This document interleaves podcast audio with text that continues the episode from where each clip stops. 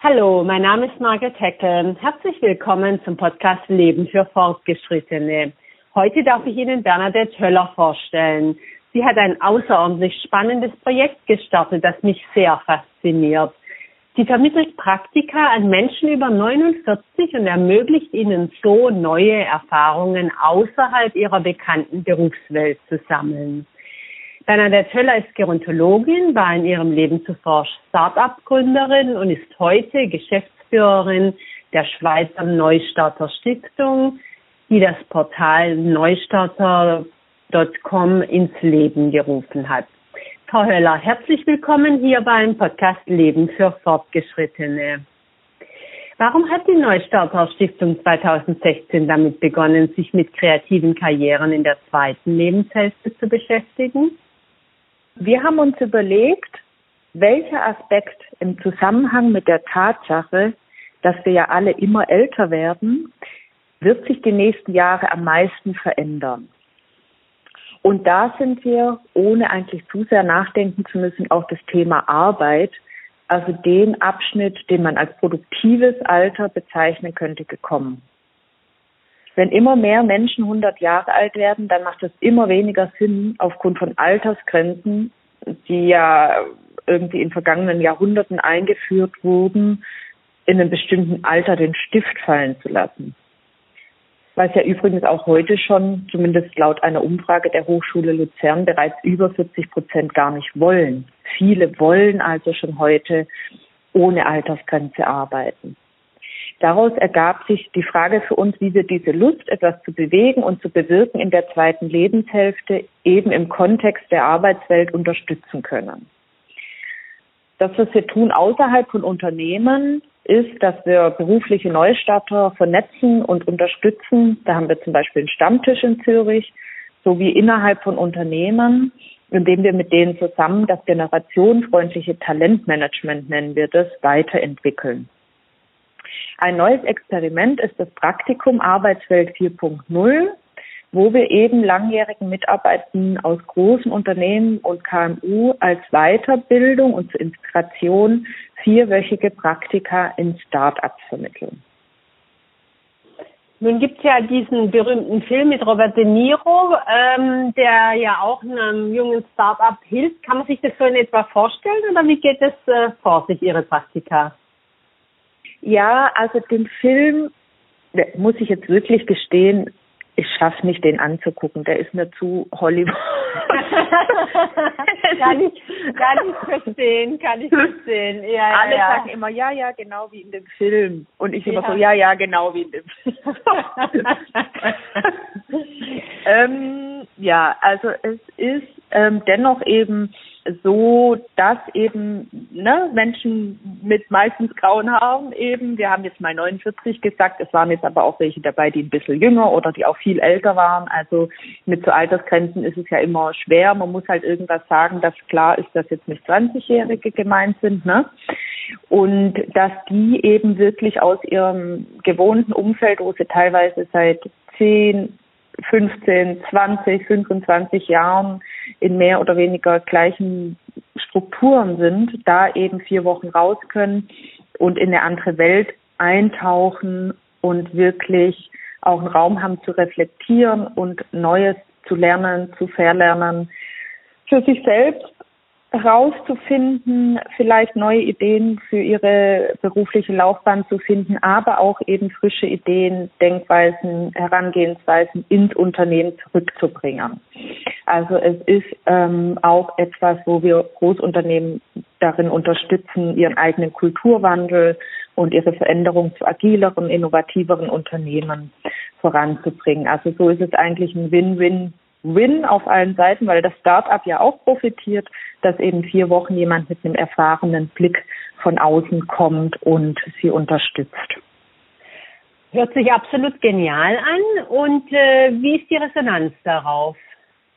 Also es sind jetzt im November 2019 die ersten ähm, drei Praktika gelaufen und es ist so, dass ich super baff war, wirklich nach den vier Wochen, dass komplett alle Beteiligten gesagt haben, ähm, sie würden das zu 100 Prozent weiterempfehlen. So, mhm. ähm, BAF war ich deswegen, weil wir es ja das erste Mal gemacht haben, deswegen haben wir das auch Experiment genannt und weil ich schon damit gerechnet habe, dass es viele gute Ergebnisse bringen wird, aber dass es wirklich so eingeschlagen hat, das hatte ich auch nicht gedacht. Dennoch gab es natürlich Dinge, die wir jetzt bei der zweiten Welle im Februar nochmal anders machen werden, ne? wo sich herausgestellt hat, da war es zu viel Begleitung, da war es zu wenig Begleitung, ähm, manche Punkte müssen vorher klarer sein. Also das ist schon so, aber insgesamt hat dieser Lerneffekt und auch dieser Inspirationseffekt auf allen Seiten funktioniert. So. Wunderbar. Und äh, Sie haben ja schon gesagt, äh, Sie begleiten das Ganze. Wie begleiten Sie das Ganze von Seiten der Stiftung? Erstmal sind wir natürlich in dem ganzen Vorbereitungs- und Matching-Prozess eng involviert. Das heißt, dass wir ja die Startups und die Unternehmen zusammenbringen und auch in den Kennenlerngesprächen dabei sind und dann eben auch ein Kickoff mit den Praktikantinnen und Praktikanten zusammen machen, wo man so vorab schon mal reflektiert und sich überlegt, was will ich mitnehmen und wie bringe ich mich da ein. Und dann gibt es eben am Ende jeder Woche, die stattgefunden hat, auch eine Retrospektive, um zu checken, was ist gelaufen, was war gut, was will ich nächste Woche beibehalten und was will ich vielleicht nächste Woche Neues ausprobieren oder verändern. Und dann gibt es eben auch noch ein Abschlussevent, wo sich dann alle Unternehmen, Startups und Praktikanten treffen, um gegenseitig auch die Learnings auszutauschen und da diesen äh, Effekt des gemeinsamen Lernens, aber auch des Vernetzens von etablierten Unternehmen und Startups zu fördern. Jetzt haben Sie ja beträchtliche Sponsorengelder für Ihr Projekt eingeworben. Wie schwierig war das und mit welchen Argumenten konnten Sie die Sponsoren überzeugen? Es war nicht so schwer, weil der Zürcher Bankenverband, der ja hier der Sponsor ist, eben direkt ein offenes Ohr hatte und das Praktikum Arbeitswelt 4.0 wirklich als einen von vielen notwendigen Bausteinen sieht, um auch älteren Angebote eben zu machen, sich fit für die Arbeitswelt der Zukunft zu machen. Und auch sonst ist das Feedback überwältigend. Also wir hören ganz oft so den Satz, endlich mal was Praktisches, auch endlich mal was Spannendes, nachdem ja ganz häufig nur geredet wird und auch seit sehr vielen Jahren geredet wird, ne? dass sich gerade im Zuge der Digitalisierung das für Ältere teilweise eine besondere Herausforderung ist und da was passieren muss. Jetzt wird es ja dann wahrscheinlich auch wissenschaftlich ausgewertet, nehme ich zumindest mal an, äh, weil Sie wollen es ja äh, weiter verbreiten, oder? Also wie genau. das dann? Das Institut für angewandte Psychologie, das gehört hier zur ZHAW in Zürich, zur Hochschule für angewandte Wissenschaften und wird geleitet vom Professor Christoph Negri. Der war ebenfalls sofort Feuer und Flamme für das Projekt. Ich kam genau auf dieses Institut, weil die sich eben mit dem Mensch in der Arbeitswelt der Zukunft beschäftigen. Ne? Und der hat eben gleich gesagt, das findet er äh, sehr, also hört sich sofort logisch an und auch richtig an, sowas auszuprobieren. Und er und seine Mitarbeitenden interviewen eben die Praktikantinnen und Praktikanten zu Beginn des Praktikums über ihre Erwartungen, dann direkt danach und dann nach einiger Zeit nochmal, um zu sehen, ob auch ein Transfer ähm, ins Unternehmen stattgefunden hat. Hatten Sie denn viel mehr Bewerber, als Sie Plätze hatten? Oder welche Persönlichkeitsstruktur haben diejenigen, die da teilgenommen haben? Sind es Menschen, die ohnehin schon sehr neugierig sind, die vielleicht auch so ihren eigenen Weg für die zweite Lebenshälfte gefunden haben? Oder sind es solche, die eher zögerlich sind, die dann sagen, oh, wenn es diese Möglichkeit gibt, dann kann ich sie ja risikolos mal ausprobieren. Können Sie dazu schon was sagen oder ist das noch zu frisch, äh, weil es ja erst im November war? Die hat ja zwei Teile, die Frage, ne? ob wir praktisch mehr Bewerber hatten, als wir Plätze hatten. Da ist es so, dass wir wahnsinnig viele Bewerberinnen und Bewerber hatten, die aber leider jetzt in diesem ersten Phase nicht mitmachen konnten, weil die nicht in einem Unternehmen angestellt sind. Das sind praktisch Leute, die entweder selbstständig sind oder die gerade auf Arbeitssuche sind und die wir in Zukunft auch gerne berücksichtigen würden mit dem Programm. Aber das war jetzt eben mit unseren Ressourcen zu großes Fass so für die erste Welle, dass wir gesagt haben, es geht wirklich um Unternehmen, die das Mitarbeitenden als Weiterbildung ermöglichen. Mhm. Das heißt, wir gehen über die Unternehmen und nicht, dass wir jetzt die 2C-Leute praktisch ansprechen oder ja. versuchen, da zu gewinnen. Und da ist es so, dass wir bei den Unternehmen ebenfalls für Unternehmensverhältnisse offene Türen einrennen. Gleichzeitig ist es natürlich trotzdem in Großunternehmen immer eine Herausforderung, jemand dann einen Monat freizustellen in den Teams. Ne? Aber äh, wenn, wenn das der Willen eigentlich des Unternehmens da war, dann hat es auch irgendwie geklappt. Muss man dann halt manchmal ein bisschen biegen und brechen, dass es dann hinhaut, dass eine Person einen Monat fehlt dem Team, aber im Endeffekt ist ja der Nutzen für das gesamte Team und auch für die Person dann größer. Zu den Arten von Persönlichkeiten, die dann jetzt dabei sind, da Ach kann man so. wahrscheinlich nur nichts sagen. Nee, nee. Ja, ja, ja, ja, ja. Nee, halt Leute, die da Lust drauf haben. Naja, ich frage deswegen, weil also in der zweiten Lebenshälfte, es gibt ja schon viele Menschen, die einfach von sich aus immer neugierig auf Neues sind. Aber es mhm. gibt eben auch andere, die gerade in der zweiten Lebenshälfte doch sagen, ach nö, ich habe meine Wege mhm. und warum noch mal mhm. was Neues? Und sozusagen mhm. die Frage wäre so ein bisschen, wie kann man diese an, diese letztere Gruppe dazu ermuntern, ähm, Neues ja. zumindest interessiert wahrzunehmen? Ja, also das ist ja schon dieses ähm, Persönlichkeitsmerkmal dann, ne, offen für, mm. offen für neue Erfahrungen sozusagen. Und das ist ja auch was, was aber gar nicht mit dem Alter zusammenhängt. Ne? Das ist was, was ziemlich Kontinuität hat in der Persönlichkeit bei Menschen, so wie offen für Neues ist. Und gleichzeitig hat schon die Umwelt da auch einen Einfluss drauf und das, was ich so die letzten Jahrzehnte erlebt habe. Und ich denke, da sind schon eben auch wir als Gesellschaft, aber auch Unternehmen gefordert, auch Vorbilder zu schaffen. Also das ist aus meiner Erfahrung, was immer noch am ehesten in Anführungsstrichen hilft, dass man sieht bei jemand anders, ach cool, der hat ja jetzt mit 60 noch eine neue Ausbildung gemacht und der schreibt hier, das war gar nicht schwer, da einen Platz zu finden und ne, also so ich denke, dass man immer mehr die Geschichten erzählt von Leuten, die vielleicht ungewöhnliche Wege gegangen sind oder auch nochmal was ganz Neues gewagt haben. Das bringt dann am ehesten noch Leute, glaube ich, dazu, über ihren Schatten so zu springen. Das ist ein sehr guter Punkt und es wäre dann eben die Rückkehrer in die Unternehmen, die praktisch diesen Monat neue Erfahrungen mitbringen, begeistert davon erzählen und zu sagen, genau. lass uns sowas doch mal probieren. Ja, das genau. ist wahrscheinlich sehr viel hilfreicher als alle möglichen Seminare, auf die man die Menschen dann so schickt per Weiterbildung. Glaube ich auch. Mhm. Oder wenn man noch so tollen Flyer macht, ne? Ähm, ja, ja, ganz Das klar. nicht so, wie wenn der Kollege sagt, du, ich war jetzt einen Monat da, das war im Fall mega spannend.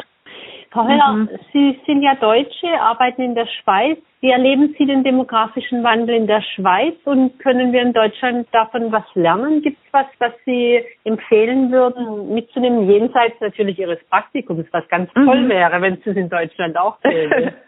ja, so mit Unterschieden habe ich ja, ist jetzt nicht, was so ins Auge äh, äh, springt. Ne? Ich kann nur sagen, dass ich in der Schweiz sowie in Deutschland in Anführungsstrichen die Älteren immer mehr als das wahrnehme, was sie ja sind, nämlich ein mega bunter Haufen und anders gesagt heterogen. Das ist mhm. schön, macht es aber halt natürlich auch komplex, ne? Dass mhm. immer, wenn man mhm. über das Thema Alter spricht, man entweder Fehler macht oder halt aus dem Differenzieren gar nicht rauskommt.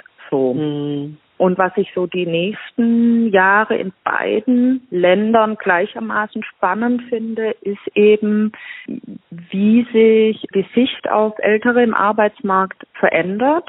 Nicht nur durch den Fachkräftemangel, sondern auch dadurch, dass sich Ältere einfach anders positionieren als vielleicht bisher und wie sich die Generationen miteinander connecten, finde ich jetzt unabhängig von unserem Thema, da ist es auch Thema, ne? wie funktionieren altersgemischte Teams, aber insgesamt in der Gesellschaft, wie arg schafft man es da durch die Augen der anderen Generation auch ähm, zu schauen. Und ich meine, dass da vor allem auch die Älteren gefordert sind, die Anliegen der jüngeren Generation, vor allem im Punkt Erde retten, mm. ähm, ernst zu nehmen und dabei zu helfen. Was wahrscheinlich auch ein sehr guter Ansatzpunkt ist auch für, für Gespräche und Gesprächsthemen, in der Tat. Gut, ja. das ist praktisch schon ein wunderbares Fazit eigentlich. Nichtsdestotrotz stelle ich meinen Gästen im Podcast äh, immer noch drei Fragen zum Schluss. Und die erste mhm. macht Spaß, weil da bringt die nette Fee den Zauberstab und gewährt den einen Wunsch.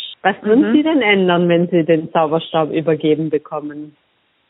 Also ich würde abschaffen Altersstereotype, was natürlich recht komplex für die Fee wäre, weil die ja praktisch auf jeden Kopf einmal mit ihrem Stab draufklopfen müsste. In der Tat, aber es ist ja die Fee, die schafft es.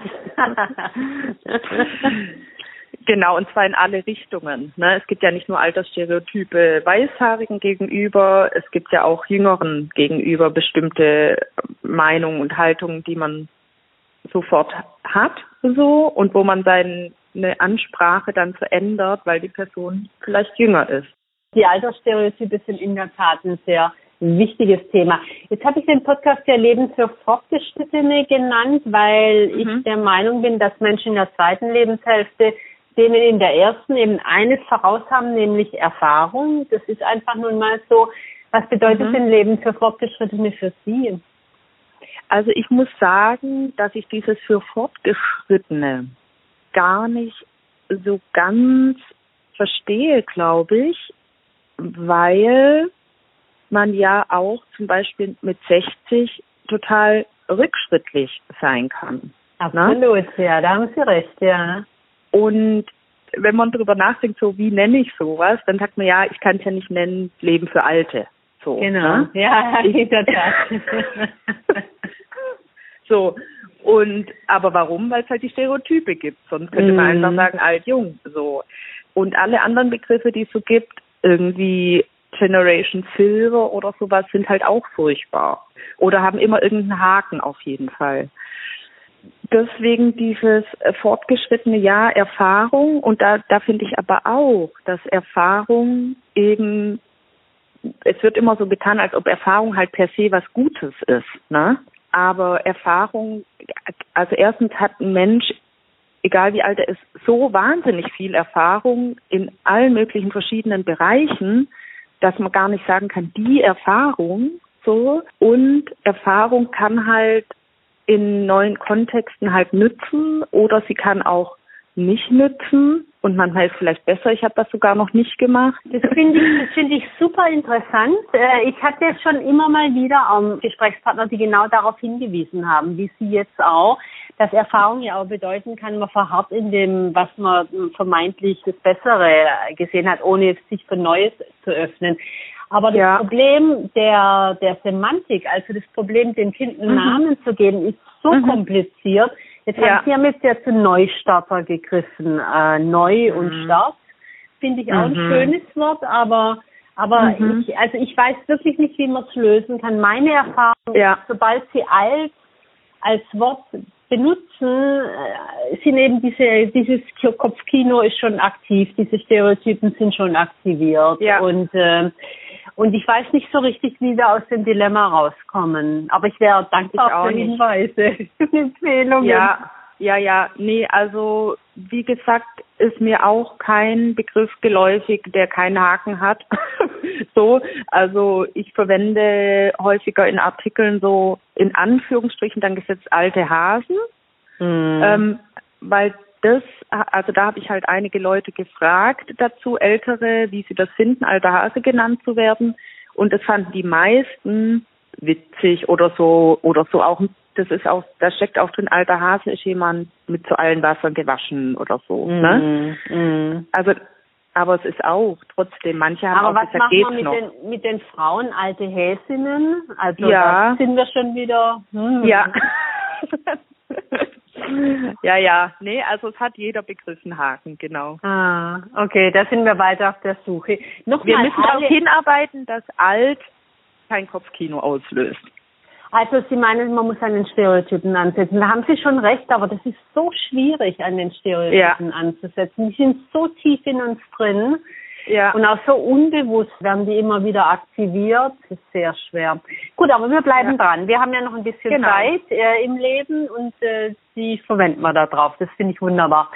Corella, mhm. jetzt soll der Podcast den Zuhörern und Zuhörerinnen ja ihre wöchentliche Dosis Zuversicht liefern. Was können Sie in dieser Hinsicht empfehlen? Also ich würde sagen, es ist nie zu spät. Es ist nie zu spät, sehr schön. Immer wieder können wir was Neues anfangen, was anderes anfangen, uns neuen Herausforderungen stellen. Hm? Genau, und, und auch Dinge aufhören. Das wird oft vergessen. Man kann auch Dinge lassen, auch wenn man es schon 20 Jahre macht. Das stimmt, man kann Dinge lassen. Sehr gut, Frau Höller. Vielen, vielen Dank, das finde ich toll. Das werde ich auf jeden Fall aufnehmen. Lassen Sie die Dinge halt auch mal, auch wenn Sie sie schon 20 Jahre gemacht haben. Hm? Genau. Absolut. Vielen Dank für dieses wirklich interessante Gespräch. Wer mehr über das Projekt wissen will, findet alles unter www.neustarter.com oder auch unter praktikum40.com und natürlich in den Show Notes. Mein Name ist Margaret Heckler vom Podcast Leben für Fortgeschrittene. Ich hoffe, er hat Ihnen gefallen. Schreiben Sie mir nicht und sagen Sie mir, was Sie anders haben möchten. Klar, genauso freue ich mich über positive Rückmeldungen. Denn das Leben für Fortgeschrittene ist für Sie gemacht, Ihre wöchentliche Dosis Zuversicht. Ich bin Margaret Heckler und ich würde mich freuen, wenn Sie nächste Woche wieder dabei sind beim Leben für Fortgeschrittene.